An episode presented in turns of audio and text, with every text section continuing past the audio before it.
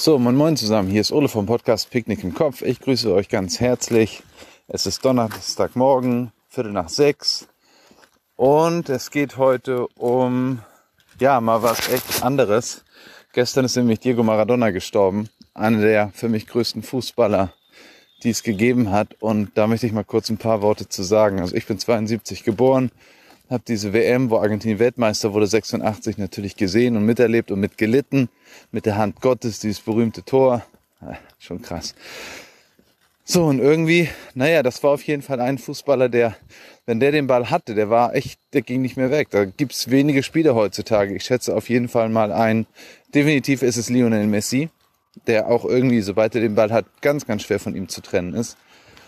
Äh, nun gut, auf jeden Fall Maradona ein Genie, und ich glaube aber auch, oder das weiß man natürlich, dass er irgendwann auch die Grenze zum, zum Irrsinn auch gerne mal überschritten hat. Bewusst, unbewusst mag ich jetzt nicht sagen. Aber das war halt einer, der hat echt schon auf der, ja, am Limit und gern auch mal über dem Limit gelebt. Ne? Sehr, sehr, sehr, sehr traurig, weil es irgendwie doch eine Ikone des Sports ist. Ne? Wieder eine weitere Ikone, die irgendwie von uns gegangen ist. Damit möchte ich jetzt natürlich ganz klar Disclaimer jegliche, jeglichen Verlust, den jeder hat aus einem engeren, erweiterten Kreis, den kann man natürlich nie mit sowas gleichsetzen. Wirklich nicht.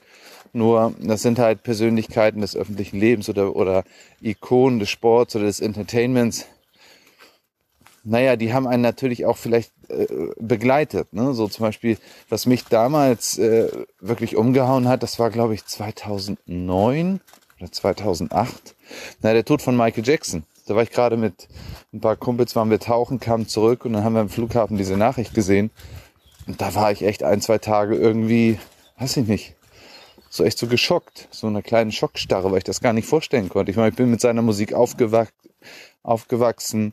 Als das Video Thriller rauskam, da habe ich extra nachts um zwölf oder irgendwie um elf Uhr nachts, ich glaube, die Sendung hieß Formel 1 oder so.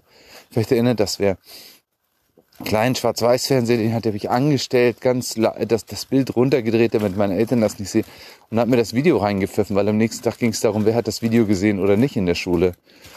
Ähm, ja, das war schon krass. Parallel dann natürlich noch äh, sind andere Ikonen, die noch leben, ne? Madonna oder Metallica, Red Hot Chili Peppers, was äh, ich meine entsprechend der Musikrichtung natürlich, ne? Aber so, die waren natürlich immer präsent in allen Charts und danach war eigentlich nochmal so irgendwie, was ich auch nicht verstehen konnte, wo ich auch erstmal so überlegen musste, ob das nun ist. Es war auf jeden Fall Prince, weil ich den auch echt super viel gehört habe. Und dann halt auch, ne? So, und im Sportbereich war es für mich dann natürlich jetzt Maradona, wo ich sage nur kurz, zudem hat man schon einen gewissen Abstand äh, gewonnen, aber einer, der ist, wo es mich auch umgehauen hat, das war Kobe Bryant, ich glaube vor zwei Jahren. Auch dahergehend, weil ich eigentlich immer die Lakers bewundert hatte, ihn zusammen mit Shaq O'Neal auch immer verfolgt habe, immer gerne auch NBA geguckt habe. Und kurz vor seinem Tod gab es noch eine Podcast-Folge von Louis House, wo er ihn interviewt hat. Diese Folge verlinke ich hier unten.